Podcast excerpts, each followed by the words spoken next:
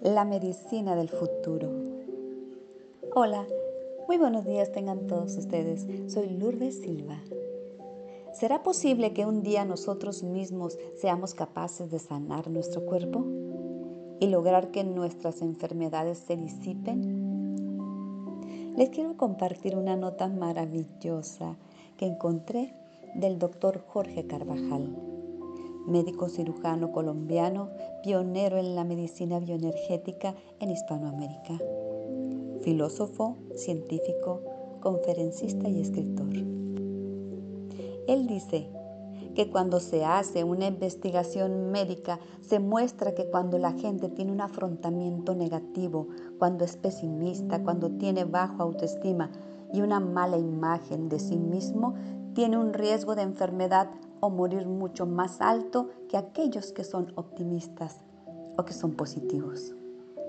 Cuando la gente es neurótica, cuando tiene una personalidad A, esto es, cuando es dominante, cuando es hostil, cuando tiene acelere, un sentido de prisa interior permanente, tiene el doble de riesgo de infartos. Esto se conoce mucho en la medicina. Cuando la gente es inhibida y es pesimista, tiene muchos más riesgos de hacer enfermedades autoinmunes.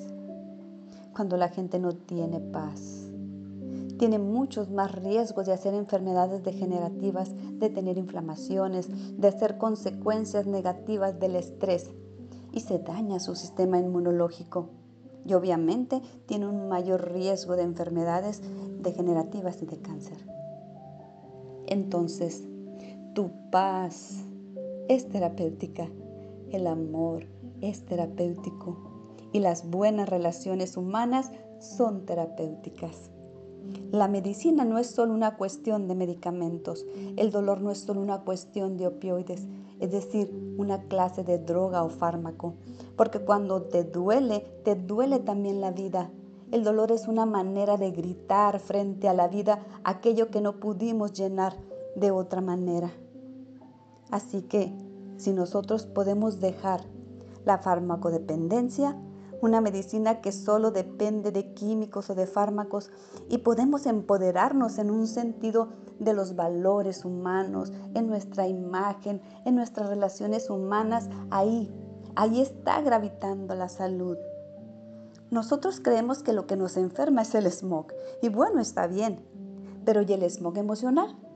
¿Y la agresividad? Y la tensión que generamos en el hogar.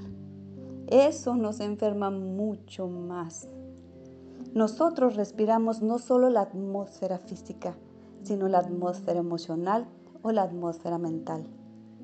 El doctor Carvajal dice, si le ponemos no solo cuerpo, sino alma a la medicina, y hacemos una medicina donde cada quien sea su médico, podemos ser responsables de nuestra salud si hacemos una medicina que no dependa de un seguro, de un Estado, de un gobierno o de los médicos, sino que dependa de nosotros y además, si sanamos.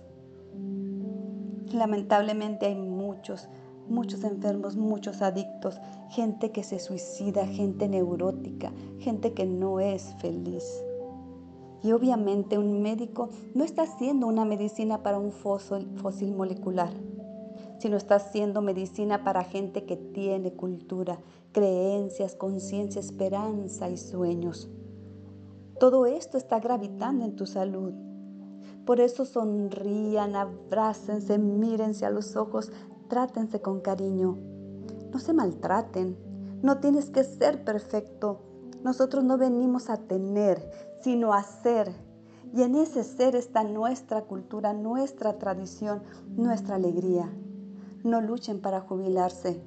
Y es que uno no vino para jubilarse ni a tener un carro, una casa, un estatus. Uno vino a esta vida a ser feliz. Y para ser feliz no hay que tener mucho. Hay que ser lo que somos. Restaurar nuestra identidad. Así que yo les digo, respiren profundo, reconózcanse, abrácense, trátense con cariño, mírense los ojos de su mujer en los ojos de su Hijo. Restauren la unidad de la familia, esa integridad. restauren su dignidad. Nosotros valemos por nuestro corazón. El mejor aporte que le podemos hacer al mundo es el corazón. Este es un mundo muy inteligente, pero muy bruto emocionalmente. Somos analfabetas emocionales. Y realmente lo que le pasa al mundo el día de hoy, toda la contaminación y las catástrofes que hacemos con la naturaleza no es porque no seamos inteligentes, somos demasiado inteligentes, tenemos una cabeza muy grande y nuestro corazón pequeñito. Hay que ponerle el corazón a la cabeza y el fuego del amor a la vida para que podamos restaurar nuestra cultura. El mundo latino tiene un aporte enorme para servir al mundo y ese aporte es ponerle el corazón al intelecto. Vamos a generar una cultura de comprensión amorosa, es decir, de amor con discernimiento. Cuando nuestra inteligencia tenga amor y cuando nuestra cabeza encuentre nuestro corazón, vamos a ser seres humanos íntegros Vamos a ser seres humanos completos.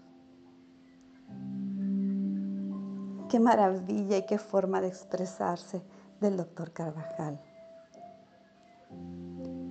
Hagamos este ejercicio. Háblale a tu cuerpo y dile, querido cuerpo, te amo como eres. Gracias por estar conmigo. Si he abusado de ti de alguna manera, por favor, perdóname. Gracias por llevarme y sostenerme. Gracias por respirar para mí, por hacer latir mi corazón y sostener mi ser en tu estructura. Amado cuerpo, gracias por permitirme ver, oler, sentir, escuchar y expresarme a través de ti en este plano. Gracias por apoyar mi propósito de vida acompañándome en este proceso. Te amo y prometo que cuidaré de ti ofreciéndote alimentos que te hagan bien. Buscaré la forma de conectarte con la naturaleza cada día. Te daré los masajes que necesitas y haremos los ejercicios que son medicina para ti. Tú eres yo y yo soy tú. Somos un equipo mágico y maravilloso. Te amo, cuerpo mío. Gracias, gracias, gracias. Abrazos de luz para todos ustedes. Bendecido día.